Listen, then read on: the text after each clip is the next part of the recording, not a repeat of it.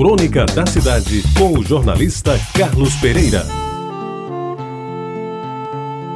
Amigos ouvintes da Retabajara, naquele tempo, e já faz tempo, farmácia era o lugar onde se comprava remédio e padaria era o lugar onde se vendia pão. Como se vê, bem diferente do que acontece nos dias de hoje. Nas farmácias compra-se de tudo, desde camisa de Vênus até picolé que bom. Quando eu falo camisa de Vênus, é preservativo, passando por máquinas fotográficas e brinquedos. Eventualmente se encontra o remédio receitado. Nas padarias, que se transformaram em verdadeiros supermercados, o pão ainda é item obrigatório, mas elas vendem de tudo, desde bolos confeitados até vinhos importados, nem sempre da melhor qualidade.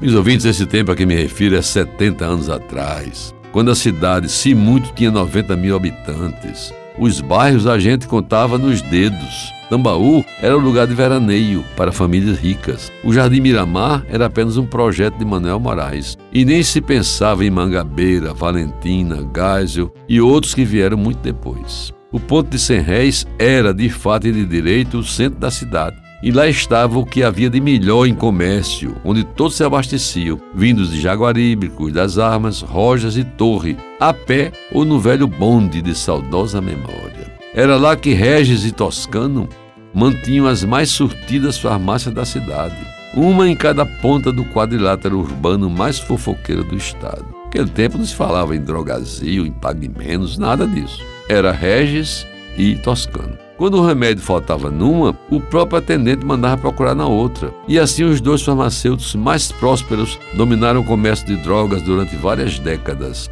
secundados com pouco poder de fogo pelo respeitadíssimo Dr. Teixeira, cuja drogaria ainda hoje sobrevive com o mesmo nome, porém em portas cada vez mais apertadas, sem ter que concorrer com as pagamentos da vida.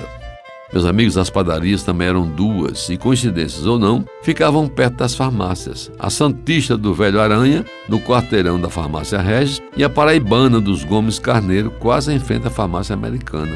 Vizinha do majestoso Cinema Plaza, que por muitos anos embalou os sonhos dos jovens pessoenses nas famosas sessões das moças com filmes de amor à moda antiga. Fora do ponto de 100 réis, o destaque ficava com a padaria Águia de Ouro, na Borrepé Juan, o pai de Heitor Falcão de Freitas, que vinha conhecer na redação do Correio da Paraíba, quando ele começou a cunhar o nome de H, um dos mais prestigiados colunistas sociais que a província já deu.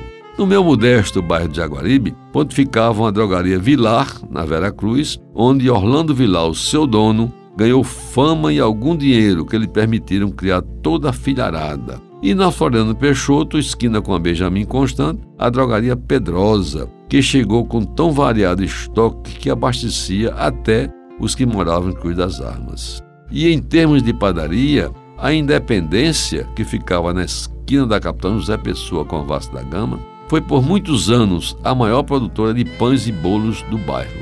O seu forno a lenha movimentava tanta madeira que não raro as toras empilhadas no leito da rua faziam os poucos carros da época desviarem o rumo, tudo isso sem nenhuma reclamação. Lembro, no fim, por dever de ofício, que daquela padaria saíam os mais lustrosos pães doces de que tenho notícia, bem como o saco de pão francês, bem quentinho, que todos os dias à boca da noite eu ia buscar para encher a pança da gente. Untados com manteiga turvo juntando uma xícara de café alvear e leite tirado do peito da vaca e de quebra um pedaço de queijo de coalho bem assado. Aqueles pães, amigos ouvintes, são em grande parte responsáveis por esses restos de memória que ainda teimam em me acompanhar pela vida. Você ouviu Crônica da Cidade com o jornalista Carlos Pereira.